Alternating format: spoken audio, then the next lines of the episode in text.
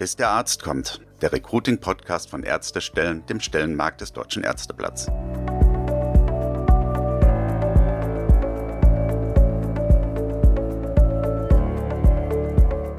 Herzlich willkommen zur nächsten Folge von Bis der Arzt kommt, dem Recruiting-Podcast von Ärztestellen, dem Stellenmarkt des Deutschen Ärzteblatts. Ich bin Stefanie Hanke, Online-Redakteurin bei Ärztestellen.de und wir sprechen heute über das Thema Unternehmenskultur. Jedes Unternehmen hat eine Unternehmenskultur und zwar ob es will oder nicht. Das sagt unser Gast in der heutigen Folge. Klaus Wawczyniak ist Konzernbereichsleiter Personal bei der Emanuel Albertinen Diakonie und Gründungsmitglied im Initiativkreis Neue Personalarbeit in Krankenhäusern, kurz INPAC. Und in dieser Position hat er schon bei mehreren Unternehmen dabei mitgewirkt, eine Unternehmenskultur zu entwickeln. Aber was macht eine gute Unternehmenskultur eigentlich aus? Wie beeinflusst es diese Kultur, wenn Kliniken gar keine konkrete Strategie haben und alles einfach so laufen lassen? Welche Rolle spielt ein Unternehmensleitbild und wen sollte man mit einbeziehen, wenn man die Unternehmenskultur aktiv gestalten möchte? Über diese und andere Fragen spreche ich heute mit Klaus Wawczyniak bis der Arzt kommt. Das Interview. Ja, Herr Wawczyniak, wir sprechen heute über das Thema Unternehmenskultur. Das ist ja ein spannendes Thema, wo Kliniken sich auch ein bisschen profilieren können als attraktive Arbeitgeber, gerade wo sie ja bei den Gehältern in der Regel an Tarifverträge gebunden sind. Was bedeutet das denn jetzt konkret für die Kliniken? Wie können die sich unter solchen Bedingungen, zum Beispiel durch so ein Thema wie Unternehmenskultur, von der Konkurrenz abheben? Also ich sag mal, das ist das entscheidende Kriterium, weil wir sind in einem Markt tätig, wo die Preise ja festgesetzt sind. Und von daher werden die Gehälter immer in vergleichbarer Höhe liegen. Mal zahlt der eine mehr, weil er Tarifvertrag gerade abgeschlossen worden ist. Mal zahlt der eine etwas weniger, aber im Grunde ist das relativ vergleichbar. Das heißt, die Unternehmenskultur als Teil der Arbeitsbedingungen und der persönlichen Entwicklungsmöglichkeiten des Umgangs miteinander ist eigentlich das entscheidende Kriterium, um sich tatsächlich heutzutage in unserem Markt, also sprich im Krankenhausbereich, von anderen Wettbewerbern abzusetzen. Jetzt schreiben Sie in einem der Beiträge, die Sie fürs Deutsche Ärzteblatt verfasst haben, zum Beispiel, jedes Unternehmen hat eine Unternehmenskultur, ob es will oder nicht. Das fand ich einen total spannenden Satz, weil viele machen sich da ja sehr viele Gedanken drüber und manche überhaupt nicht. Trotzdem hat jedes Unternehmen eine Unternehmenskultur. Was prägt die Unternehmenskultur in diesem Sinne? Das sind ganz einfache Sachen. Das sind Gewohnheiten. Wie gehen wir beispielsweise mit Krisensituationen um? Das sind die Erfahrungen aus der Vergangenheit. Das ist häufig auch die Historie eines Unternehmens. Wie hat es sich in den letzten Jahrzehnten oder eben auch, wenn es ältere Einrichtungen sind, in den letzten 100 Jahren entwickelt? Das sind Überzeugungen. Ein konfessionelles Haus ist grundsätzlich anders als ein privater Klinikbetreiber aber eben auch die Vorstellung, wie wollen wir miteinander umgehen, wie wollen wir mit den Patienten umgehen. Dann ganz wichtig ist, wie wird mit Konflikten umgegangen, wenn es eben mal nicht so läuft, wie es laufen sollte. Gibt es da ein entsprechendes einheitliches Verhalten oder ist es ganz individuell? Manchmal merkt es man auch schon daran, wenn man in ein Krankenhaus geht, sprich als Besucher oder als Patient, wie ist die Stimmung? Wie gehen die Leute miteinander um? Sind die freundlich miteinander, also untereinander? Nicht jetzt mal eben zu den Patienten. Da gehe ich davon aus, dass heutzutage sehr professionell stattfindet.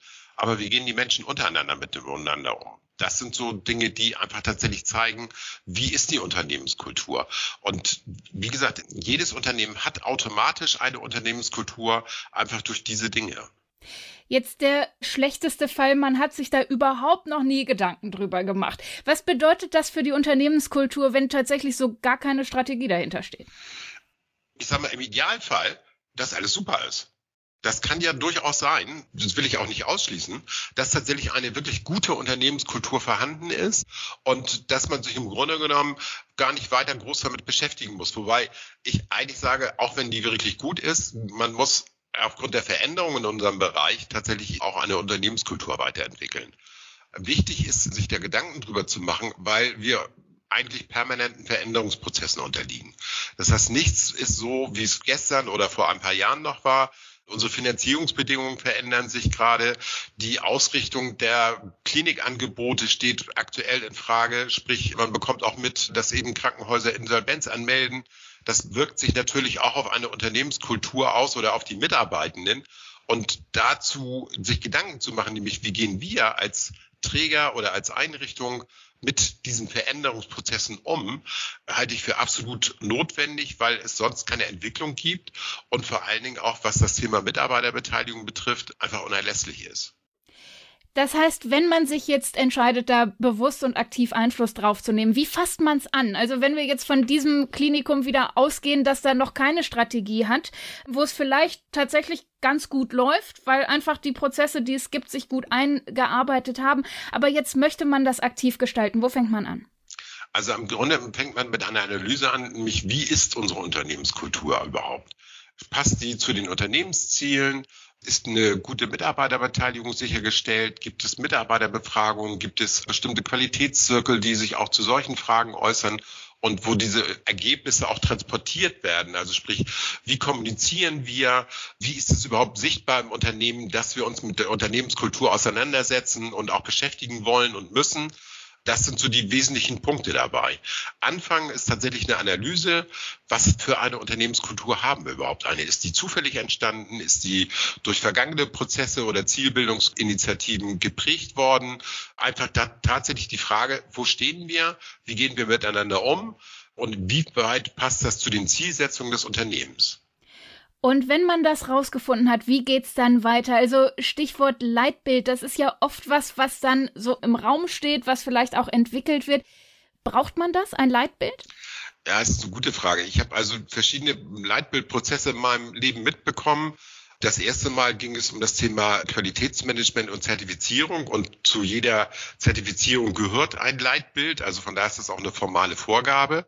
Und die Frage ist halt immer, wie geht die Unternehmensleitung bzw das Unternehmen als solches mit solchen formalen Vorgaben um oder eben aber auch mit der Tatsache, was soll überhaupt ein Leitbild bringen? In der Regel hat ein Leitbild die Zielsetzung, einfach nochmal zu präzisieren, was wollen wir als Krankenhaus, als Gesundheitseinrichtung tatsächlich an Leistungen bringen? Wer sind unsere Kunden oder beziehungsweise unsere Zielrichtung, Zielgruppe? Dann eben einfach das Thema, was heißt das für uns als Unternehmen? Wie wollen wir mit unseren Mitarbeitenden umgehen? Auch in der Außenwirkung, aber vor allen Dingen nach innen. Das sind Prozesse, die durch ein Leitbild wesentlich gefördert werden können. Wie gesagt, bei diesem ersten Mal, wo ich das erlebt habe, da ging es tatsächlich eben nur um das Thema Qualitätsmanagement, Zertifizierung. Da war es im Grunde genommen, wir müssen eine formale Vorgabe erfüllen und wenn wir das haben, ist gut. Dann brauchen wir sich groß an die Wand hängen oder eben auch nicht ins Unternehmen transportieren. Damit hatte sich damals die Unternehmensleitung zufrieden gegeben. Ich habe aber glücklicherweise auch noch andere Prozesse erlebt, wo es eben nicht nur darum ging, wir wollen eine formale Vorgabe erfüllen, sondern wir wollen etwas mit diesem Leitbild erreichen im Sinne von nach Außendarstellung, aber vor allen Dingen nach innen, nämlich wie wollen wir miteinander umgehen, wie gehen wir mit Konflikten um, wie gehen wir mit Veränderungsprozessen um? Wann und wie wollen wir Mitarbeitende beteiligen? Brauchen wir das überhaupt? Ja, behaupte ich mal jetzt einfach. Aber dann muss es eben auch Vorstellungen darüber geben, wie wollen wir denn diese Beteiligung erreichen? Und wie gestaltet man so ein Leitbild? Also kommt der Chef und sagt, so machen wir das jetzt oder bindet man da schon mehr Leute mit ein? Was würden Sie empfehlen? Also da gehört ein Prozess dazu, bei dem tatsächlich eben auch viele eingebunden werden sollten. Auch, das muss man sich auch ernsthaft überlegen, auch aus Richtung der Stakeholder, also sprich zum Beispiel des Aufsichtsrates. Wen beteiligt man da? Es müssen auf alle Fälle beteiligt werden, nach meiner Einschätzung, die Mitarbeitervertretung, ob Betriebsrat, Personalrat, Mitarbeitervertretung, die müssen beteiligt werden. Dann sollte man sich Kollegen aus dem Kreis der Unternehmenskommunikation dazu zählen aus ganz unterschiedlichen Bereichen, also nicht nur Chefärzte beispielsweise, sondern auch tatsächlich Reinigungskräfte, möglichst divers solche Kreise aufstellen und in diesen Prozess mit einbinden. Das müssen keine großen Gruppen sein. Wenn man dann zu viele beteiligt, dann wird es auch unübersichtlich. Aber man kann das eben auch in verschiedene Kleingruppen aufteilen, wo wirklich möglichst alle Bereiche tatsächlich beteiligt werden. Und auch Zwischenergebnisse publiziert werden. Das ist jetzt der aktuelle Stand. Das ist auch ein Prozess, der dauert auch seine Zeit, damit eben auch kommuniziert wird, das versandet jetzt nicht, sondern wir sind einfach dabei und sich mit einfach Fragestellungen auseinandersetzt, so wie wollen wir tatsächlich eben als Unternehmen sein. Was gehört alles dazu? Ein paar Aspekte haben Sie schon angesprochen. Vielleicht können wir jetzt noch mal aufzählen, was man da alles berücksichtigen muss. Also wichtig ist natürlich, dass dieser Prozess wirklich auch, ich sag mal, von der Unternehmensleitung getragen wird und auch klar kommuniziert wird, wir wollen das, auch wenn da möglicherweise zumindest in dem Prozess was Kontroverses auftaucht weil es geht dann um so Fragen wie, ich bin ja zurzeit in einem konfessionellen Unternehmen tätig, wie wollen wir auch unseren Auftrag, der sich aus dem christlichen Leitbild ergibt, wie wollen wir den umsetzen für uns als Unternehmen? Und zwar einmal in Richtung der von uns zu betreuenden Menschen, aber eben vor allen Dingen im Umgang miteinander. Und da geht es um ganz viele kleine Detailfragen. Wie gehen wir mit Konflikten um? Wie wollen wir unser Menschenbild, das sich aus dem christlichen Lehre ergibt, auch transportieren? Wie halten wir das aber auch im Alltag überhaupt auch durch? Da komme ich gleich nochmal drauf. Aber das klingt jetzt so, das Leitbild muss zum Haus passen und das kann sehr, sehr unterschiedlich und sehr, sehr individuell sein. Das heißt, so ein Masterplan, das stülpt man jetzt da drüber und das passt für alle Kliniken, kann es im Grunde nicht geben, oder? Nein, das kann es definitiv nicht geben, weil, wie gesagt, wenn wir wieder bei dem Begriff Unternehmenskultur sind, jedes Unternehmen hat eine Unternehmenskultur und die unterscheidet sich von dem Krankenhaus nebenan oder von der Einrichtung nebenan. Es ist immer eine andere, einfach durch die handelnden Menschen und durch deren jeweilige Erfahrungen. Stichwort Mitarbeiterorientierung, da sind Sie jetzt schon öfter mal drauf eingegangen. Wie etabliert man das, dass wirklich die Mitarbeiter mehr einbezogen werden, als sie es vielleicht früher auch waren?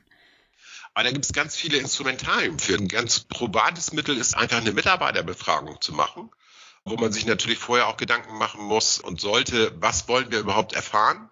Und dann aber eben auch ein Konzept bei der Mitarbeiterbefragung hat, wie gehen wir mit Ergebnissen um, die vielleicht nicht ganz so schön sind, weil wir damit nicht gerechnet haben oder weil es momentan einfach ein Thema in der Mitarbeiterschaft ist. Auch das gehört dazu. Dann gibt es aus dem QM gibt es diese Qualitätszirkel, die könnte man eben auch für sowas in Anspruch nehmen, dass man die ausweitet und sagt, so, wir wollen Rückmeldung von euch haben. Dann geht es darum, wie wollen wir einfach mit Konflikten umgehen? Was erwarten wir von unseren Führungskräften? Wie die in Druck- oder Krisensituationen mit uns als Mitarbeitende umgehen? Da gibt es ganz viele Formen der Beteiligung, die tatsächlich auch sehr vielfältig sind, die auch je nach Einrichtung angepasst werden müssen und wo es im Grunde genommen immer mit der Zielsetzung geht, wir wollen tatsächlich das wissen, was unsere Mitarbeitenden in einer Basis denken und von uns als Unternehmen erwarten. Ich fand jetzt den Aspekt ganz spannend, wie Sie gesagt haben, da kommen vielleicht manchmal Sachen zutage, die nicht so schön sind oder die man vielleicht auch gar nicht erwartet hat. Würde ich gerne noch mal drauf eingehen, was ist denn dann? Also das kollidiert ja vielleicht auch mit dem Leitbild und der Vorstellung, die man sich selber so davon macht, wie man als Klinik, als Arbeitgeber so ist. Wie geht man damit um? Also möglichst offensiv. Meine Erfahrung ist, ich bin mal in einem Unternehmen gewesen, wo eben regelmäßig Unternehmens- oder Mitarbeiterbefragungen durchgeführt wurden. Und zu dem Zeitpunkt, als ich dort tätig war, kamen da eben auch, ich sag mal, nicht so positive Sachen bei raus. Und dann war einfach auch grundsätzlich die Frage, was machen wir jetzt damit? Haben wir Lösungen dafür? Ja, in bestimmten Bereichen ja, in anderen nein, müssen wir uns einfach darum kümmern, dass wir diese Lösungen entwickeln. Und wichtig war, das offen zu kommunizieren. Also sprich, wir haben dann in diesem Falle tatsächlich in einer Personalversammlung die Ergebnisse dieser Mitarbeiterbefragung vorgestellt und sind dann natürlich auch insbesondere auf die nicht so positiven Ergebnisse eingegangen. Und für die Mitarbeiter war gar nicht wichtig, dass wir denen sofort Lösungen präsentiert konnten, nach dem Motto, das können wir morgen ändern, sondern dass wir denen einen Weg aufgezeigt haben, wie wir zu Lösungen kommen wollen und aber vor allen Dingen signalisiert haben, das geht nicht unter, sondern wir beschäftigen uns damit. Wir nehmen das als Ergebnis wahr und wir setzen uns damit auseinander. Da sieht man ja auch tatsächlich bei Mitarbeiterorientierung geht es um die Mitarbeiter und das, was sie wollen und nicht so wieder von oben genau. was drüber zu stülpen. Dass es ne? eben nicht top-down ist, sondern tatsächlich das Gefühl vermittelt, wir haben das wahrgenommen, was ihr in der Befragung geäußert habt und wir wollen damit umgehen und werden damit umgehen und das ist das wichtige Signal. Und das ist sozusagen auch ein Kern des Themas Unternehmenskultur. Wenn ich das wirklich gut nutze, diese Instrumentarien, kann ich eben auch tatsächlich die Unternehmenskultur entsprechend weiterentwickeln. Und für die Mitarbeiter nehme ich mal an, ist das grundlegend etwas Positives, oder? Also wenn sie sich gesehen fühlen, wenn sie sich einbezogen fühlen oder gibt es da auch eine Kritik, dass sie sagen, nee, mir ist eigentlich lieber, wenn mir jemand sagt, was ich tun soll und ich will gar nicht so viel mitgestalten. Also auch das ist eine Haltung, die erstmal völlig in Ordnung ist, weil nicht jeder ist derjenige, der quasi eben mitgestalten und mitentwickeln will und auch kann. Es gibt eben auch immer eine ganze Menge an Mitarbeitern, die sagen, mir ist es eigentlich egal. Hauptsache ich kann hier gut arbeiten, verdiene mein Geld und alles ist gut. Auch das ist eine Haltung, die völlig in Ordnung ist.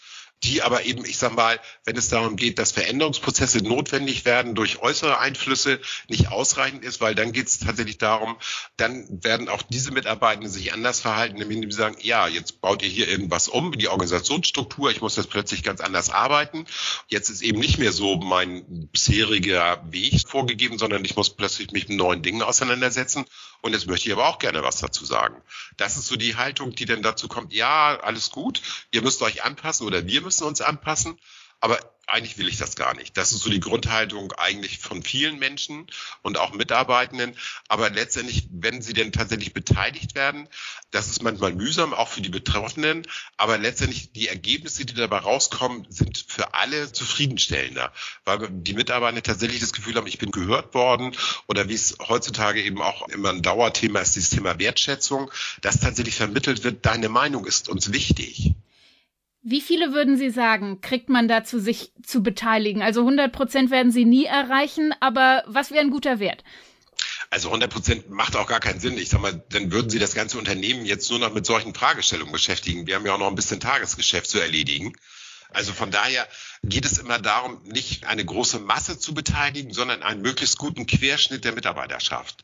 Und es gibt natürlich immer bestimmte Personen, angefangen bei den Mitarbeitervertretungen, aber auch in anderen Bereichen, die einfach Sprecher auch von bestimmten Bereichen sind, die auch wichtig in der Wahrnehmung sind. Vielleicht haben die gar nicht eine entsprechende Position, aber die sind halt einfach wichtig in bestimmten Bereichen für die Steuerung von Mitarbeitenden und haben ein entsprechendes Gewicht. Und die müssen sie möglichst identifizieren und mit in diesen Prozess einbinden. Wie gelingt das? Das gelingt einfach dadurch, dass sie, ich sag mal, ganz simpel ins Unternehmen gehen und fragen wen müssten, wen sollten wir beteiligen, wer ist, ich sag mal, auch wenn er, wie gesagt, nicht oder sie eine leitende Position hat, aber wer ist ein wichtiger Mensch in bestimmten Bereichen, der eben gehört wird, der tatsächlich, ich sag mal, auch Auswirkungen auf seine Kollegen hat, wenn er seine Meinung kundtut. Da muss man tatsächlich einfach wirklich sich die Mühe machen, diese Person zu identifizieren und dann eben auch die davon zu überzeugen, sich in einen solchen Prozess mit einzubringen. Jetzt haben wir diesen Prozess angestoßen und möglichst viele und möglichst an wichtigen Positionen Mitarbeiter daran beteiligt. Die Werte werden jetzt quasi aufgeschrieben, festgelegt, aber wie überträgt man das quasi ins Doing, in den Arbeitsalltag? Wie sorgt man dafür, dass die Werte, die wir gerne hätten in unserem Unternehmen, in unserer Klinik, auch aktiv gelebt werden? Ja, also es ist nicht damit getan, dass einmal zur Veröffentlichung, wir hängen das irgendwann an irgendwelchen Wänden aus oder veröffentlichen es im Intranet, sondern das Entscheidende ist ja, dass es tatsächlich gelebt wird. Und dann geht es um ganz konkrete Fragen, nämlich wie setzen wir das in unserem jeweiligen Bereich um? Und dazu muss man sich tatsächlich die Mühe machen, einmal die Führungskräfte mit ins Boot zu holen und die dabei zu beteiligen und aber auch zu befähigen, ihre Mitarbeitenden mit ins Boot zu holen und dann tatsächlich in kleineren Arbeitskreisen, Teambesprechungen, diese Themen anzusprechen, darauf hinzuweisen, so, was heißt das für uns, wie gehen wir damit um, die Rückmeldung aufzunehmen, das dann aber auch wieder zu spiegeln und an die Unternehmensleitung oder an die Verantwortlichen dieses Prozesses zurückzumelden und zu sagen, so, da brauchen wir noch Unterstützung oder da müssen wir tatsächlich auch in unseren Zielsetzungen uns noch anpassen und verändern. Wichtig ist tatsächlich dann möglichst viele über entsprechende Maßnahmen eben über Teambesprechungen Veranstaltungsbesprechungen oder auch Großveranstaltungen innerhalb der Einrichtung tatsächlich zu beteiligen. Und wichtig ist, dass es eben permanent eben auch von der obersten Unternehmensleitung eben mitgetragen wird und die auch als Person greifbar sind, auch zum Teil in solche Runden gehen, sich dahinstellen und eben sagen, so, lasst uns einfach mal gemeinsam drüber nachdenken, wie können wir das hier in eurem Bereich umsetzen, dass tatsächlich eben wirklich das Bild vermittelt wird, das ist eben nicht obtruiert, sondern ihr seid Beteiligte. Das sind aber jetzt unsere Unternehmensziele, die wir damit erreichen wollen und dann tatsächlich eben in die Umsetzung zu gehen. Was würden Sie sagen aus Ihrer Erfahrung? Klappt das meistens oder wo gibt es da vielleicht auch mal so Reibungspunkte, wo es hakt, wo es ein bisschen schwieriger ist? Also, dass das ohne Probleme klappt, würde mich ehrlich gesagt wundern. Ich glaube sogar eher, dass tatsächlich die Konflikte oder die Interessengegensätze, die dabei auftreten, wirklich notwendig sind, um das tatsächlich zu einem erfolgreichen Prozess zu machen. Weil erst wenn ich feststelle, dass eben tatsächlich, ich sag mal, in der Umsetzung einfach Probleme auftreten und wir uns um diese Probleme kümmern und tatsächlich auch zu einer Lösung kommen, erst das ist der eigentliche Prozess, der tatsächlich eben Unternehmenskultur lebbar macht. Und auch zeigt, gibt es Änderungen in der Unternehmenskultur, dass eben tatsächlich Konflikte nicht ausgeblendet werden oder nach dem Motto, da haben wir eigentlich überhaupt kein Problem, sondern tatsächlich eben sich um diese Konflikte gekümmert wird, um die Auslöser für diese Konflikte, um die Ursachen und eben tatsächlich gemeinsam Lösungen dafür entwickelt werden, dass solche Konflikte erfolgreich gelöst werden. Was würden Sie sagen, ungefähr wie viel Zeit muss man sich nehmen? Also zwischen diesem Startpunkt, wir sagen jetzt, wir wollen eine aktive Unternehmenskultur gestalten, wir wollen viele mit einbinden, bis man dann sagen kann, es ist jetzt gelungen und jetzt leben wir tatsächlich so. Ja, also ich sage mal, die frustrierende Antwort wäre, das ist eigentlich eine Daueraufgabe. Sie müssen natürlich diesen Prozess, ich sage mal, mit Aufwand einmal starten und dann dauert das je nach Einrichtung und auch nach Größe des Unternehmens mindestens ein halbes, eher ein ganzes Jahr, bevor Sie merkbare Ergebnisse haben.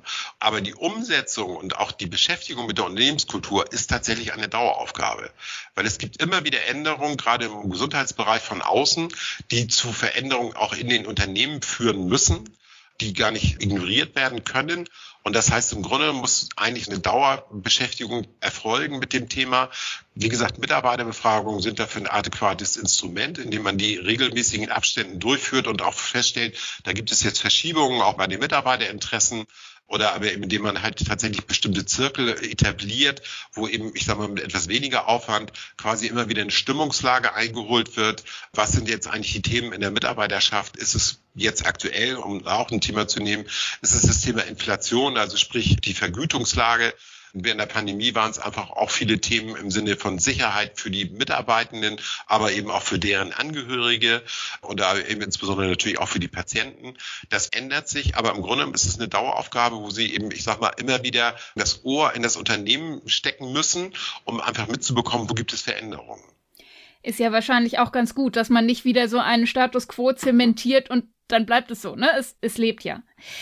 Jetzt sind wir hier ja ein Recruiting-Podcast und es geht natürlich einerseits bei dem Unternehmenskultur-Thema darum, die Mitarbeiter einzubinden, die schon da sind. Andererseits geht es natürlich auch darum, sich nach draußen zu positionieren als ein attraktiver Arbeitgeber für interessante Kandidatinnen und Kandidaten. Wie kommuniziert man sowas, dass man jetzt an der Kultur gearbeitet hat und dadurch vielleicht auch für Ärztinnen und Ärzte attraktiv ist als Arbeitgeber? Also das ist natürlich klassisches Personalmarketing, wobei ich sage mal, es geht nicht darum, jetzt uns darzustellen, wir sind der tollste, beste Arbeitgeber und Bonte, alle sind zufrieden und Konflikte gibt es gar nicht und wenn, dann werden die sofort geklärt. Das Wichtige ist tatsächlich einfach zu zeigen, dass man ein Unternehmen in der Entwicklung ist, dass man auf äußere Veränderungen reagiert, dass man aber eben bei dieser Veränderung eben auch die Mitarbeiter mitnehmen will, dass man zum Beispiel darauf hinweist, so wir beschäftigen uns mit Veränderungen, indem wir die Kollegen und Kolleginnen, die in den Bereichen betroffen sind, mitnehmen, dass sie eben auch tatsächlich eingebunden werden. Das kann und muss man eben auch auf den Homepages der jeweiligen Einrichtung darstellen. Dazu gehört eben einfach, dass man auch kleine Beschreibungen dabei fügt dieses Prozesses oder aber eben auch Beteiligte aus diesem Prozess einfach mal ein Statement per Video geben lässt. Das muss keine professionelle Aufnahme sein. Heutzutage durch YouTube sind wir ja alle geschult und auch durch Instagram, dass es eben, ich sag mal, ein nicht so professionelles Video, das anderthalb Minuten dauert, einfach viel, viel besser ankommt, indem man einfach Mitarbeiter aus dem Unternehmen Statements abgeben lässt. Wie bist du an Veränderungsprozessen beteiligt worden? Was macht es für dich interessant, hier zu arbeiten? Da kann es eben einfach ein Stichwort sein, ja, weil ich mitgenommen werde, weil ich mich hier einbringen kann, weil ich mich hier entwickeln kann, auch persönlich entwickeln kann und weil ich gehört werde. Haben Sie aus Ihrer Erfahrung vielleicht irgendein Beispiel, wo Sie sagen, Sie haben so einen Prozess mitbegleitet, mitgesteuert, wo Sie sagen können, das ist am Ende so und so gut dabei rausgekommen? Das Glück hatte ich, das muss man auch so sagen, da tatsächlich auch in einen erfolgreichen Prozess zu begleiten und aber auch zum Teil eben auch mitzusteuern. Da ist zum Beispiel in einem Unternehmen bei einer Mitarbeiterbefragung eben für meinen Zuständigkeitsbereich des Personalbereichs herausgekommen, dass wir sozusagen in der Bewertung der Bereiche, insbesondere der Verwaltungsbereiche, an letzter Stelle standen was eigentlich ungewöhnlich ist. Üblicherweise steht da immer die IT, die kriegt von allen Seiten immer eins draufgeschlagen.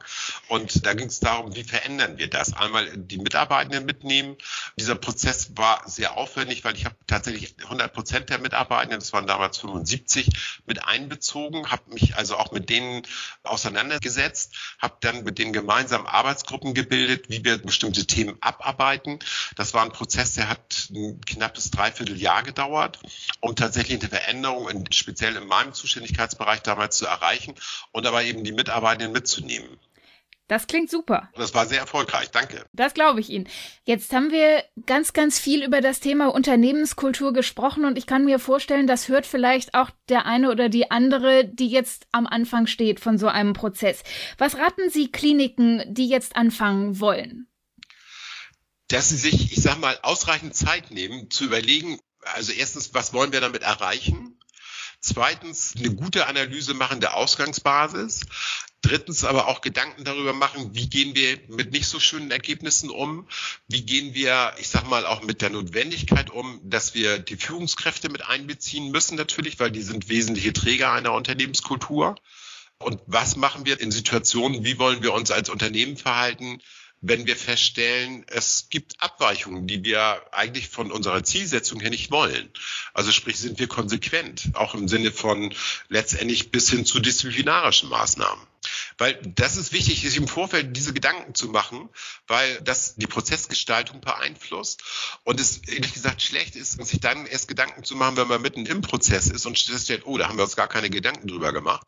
Das ist wichtig, das tatsächlich sich im Vorfeld zu überlegen und auch, wie gesagt, sich damit auseinanderzusetzen, wenn man Befragungen macht oder eben das Ohr ins Unternehmen halten will, man hört nicht nur schöne Dinge. Und die Frage einfach, wie gehen wir als Unternehmen damit aktuell um, aber wie wollen wir eben auch grundsätzlich damit umgehen, das beeinflusst diesen ganzen Prozess. Ja, und das war's auch schon wieder mit der aktuellen Folge von Bis der Arzt kommt, dem Recruiting-Podcast von Ärztestellen. Wenn Ihnen diese Folge gefallen hat, dann hören Sie doch gerne auch die anderen, falls Sie es noch nicht gemacht haben. Empfehlen Sie uns weiter und lassen Sie auch gern eine gute Bewertung im Podcast-Portal Ihrer Wahl da. Und wenn Sie Fragen, Anmerkungen oder Anregungen haben oder sich für eine individuelle Beratung von den Recruiting-Experten des Deutschen Ärzteverlags interessieren, dann schreiben Sie uns doch einfach. Die Adresse ist podcast.ärztestellen.de podcast.ärztestellen.de. Ich sag's nochmal, podcast.ärztestellen.de. Wir freuen uns auf Nachrichten von Ihnen.